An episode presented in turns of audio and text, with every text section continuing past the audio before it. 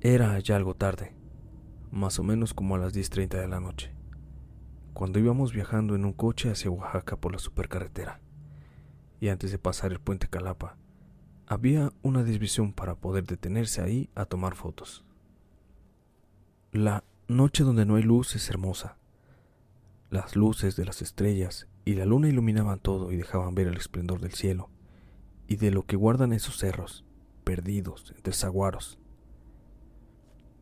Recuerdo que bajé y hacía frío, y en temporada baja son muy pocos carros los que bajan esporádicamente, así que el sonido del viento corriendo por ahí, en el desfiladero que termina en un pequeño río, es todo lo que se escucha.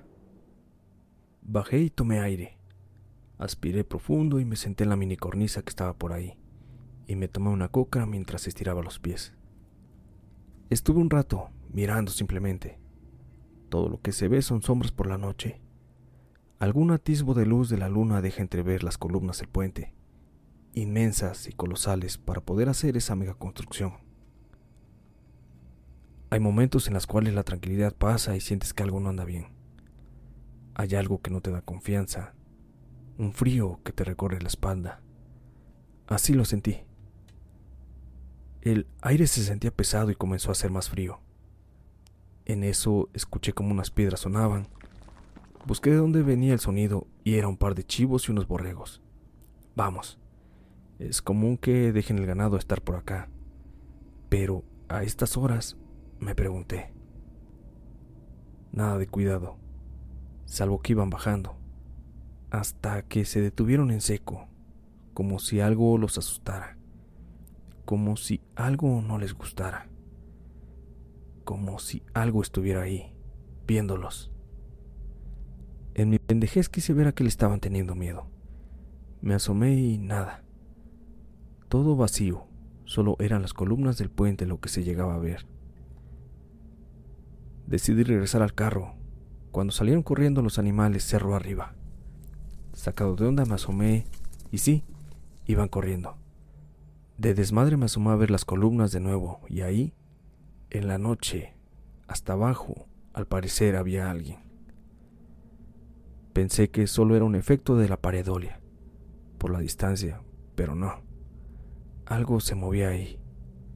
Alguien estaba ahí abajo. El dueño de los animales, pensé. Total, no era muy tarde que digamos, si acaso 10.45 en ese momento. Me disponía a irme, pero escuché a alguien gritando. Ya no más. Por el amor de tu mamacita, ya no más. Totalmente sacado de onda me asomé a ver qué era. Resulta que la persona que estaba abajo tenía un objeto como un palo prendido en fuego, pegándole a las columnas mientras se reía. Este brincaba y se reía mientras les pegaba con una fuerza que sonaba hasta donde estaba yo. Pero él no era quien se quejaba. Cada que le pegaba a las columnas sonaba, hasta que viendo bien, de las columnas se asomaban miembros de personas, manos, pies, y todo y era donde pegaba y se reía hasta que dejó de hacerlo y se quedó quieto, riendo. A este momento ya la sensación era de un miedo horrendo. No quería estar ahí y decidí subirme al carro y largarme de ese lugar. Aún a pesar de que pasaría por encima de donde estaba pasando todo eso, lo hice y aceleré. A la mitad del puente solo vi que estaba el ganado que iba cruzando del lado izquierdo de la carretera.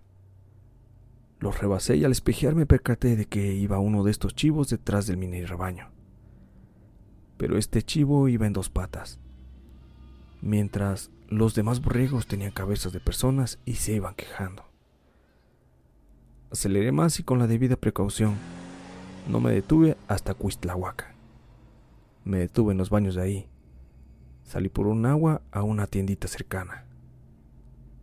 La señora que me atendió me vio y me preguntó qué había sucedido así que le platiqué lo antes narrado. Después de escucharme, me dio a beber un madracito de mezcal y me dijo,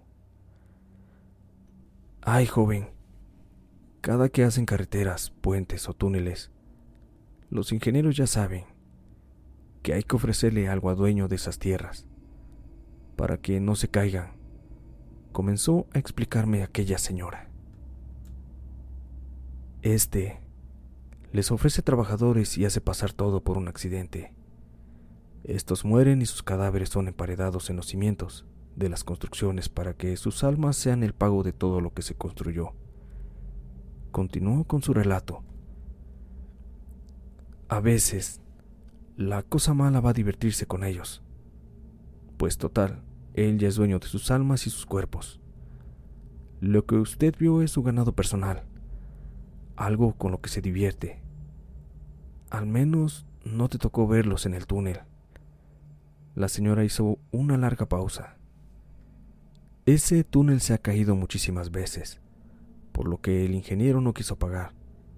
Por eso se ha llevado a muchísimas personas.